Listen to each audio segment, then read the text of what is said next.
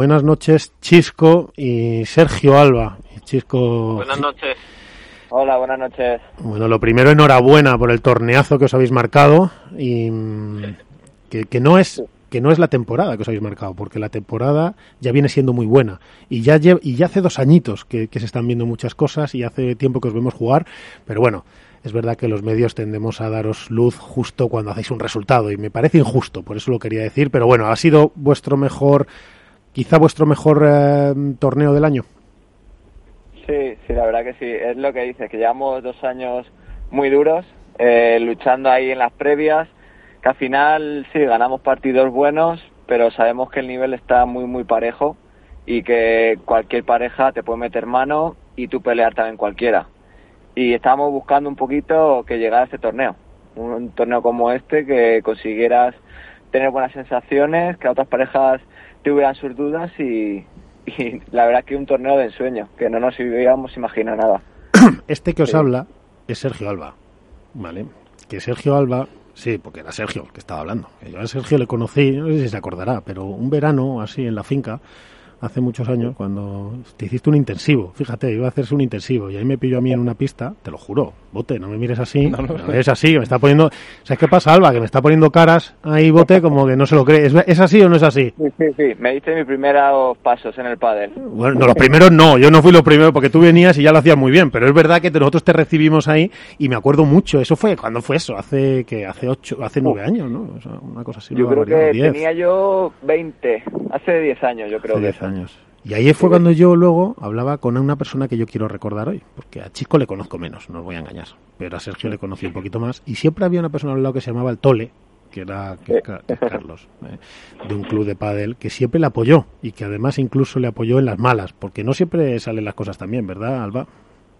No, no, la verdad que son muchos años al final de, de ser pesado, de insistir, de cada día tener que levantarte para entrenar y pelear un poco por el sueño, por cada uno lo que le gusta hacer.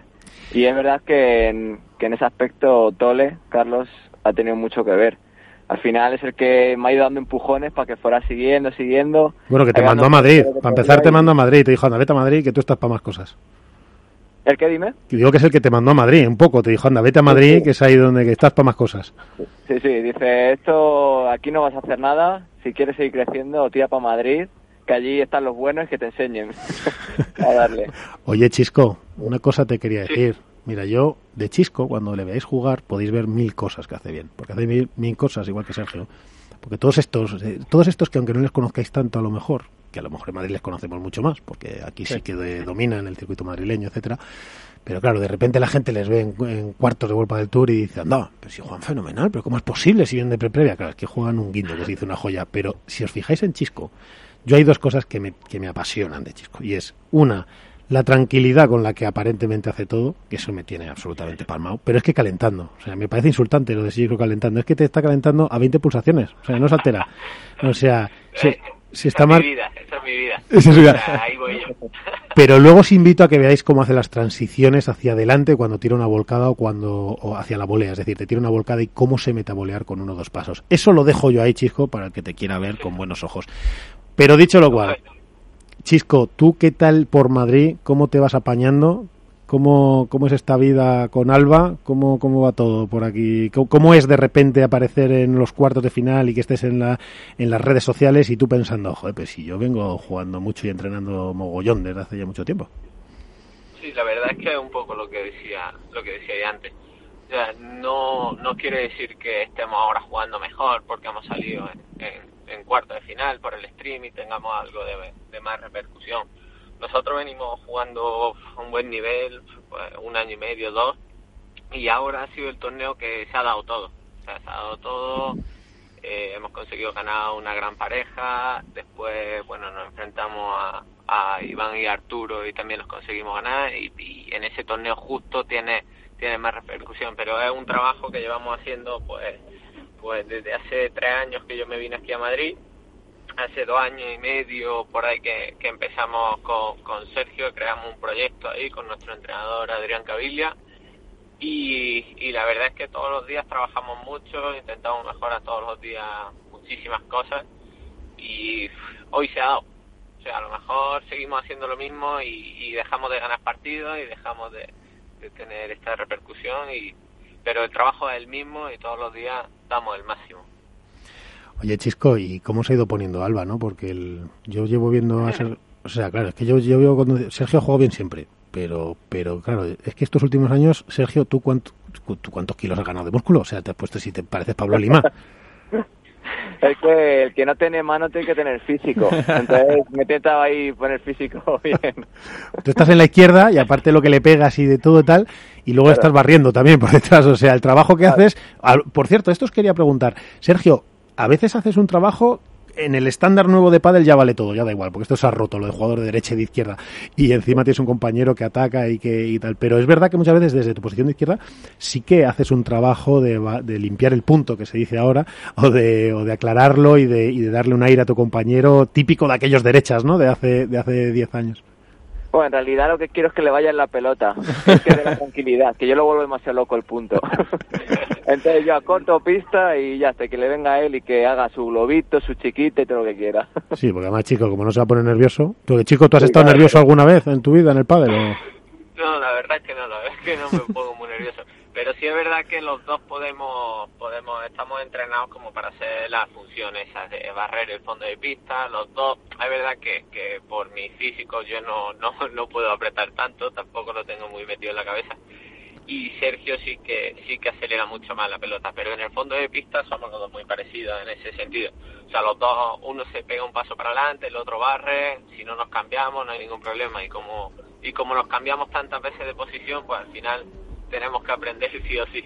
Bueno, oye, mira, tengo con vosotros aquí a Iván Hernández de Contrapared. Eh, Iván, tienes a Sergio y Alba.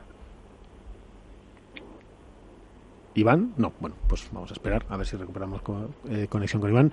También tengo a Alberto Bote de ASI de la Dormilona. Alberto, aquí tienes a Sergio y Alba y, nada. Muy buenas noches, ¿cómo estáis?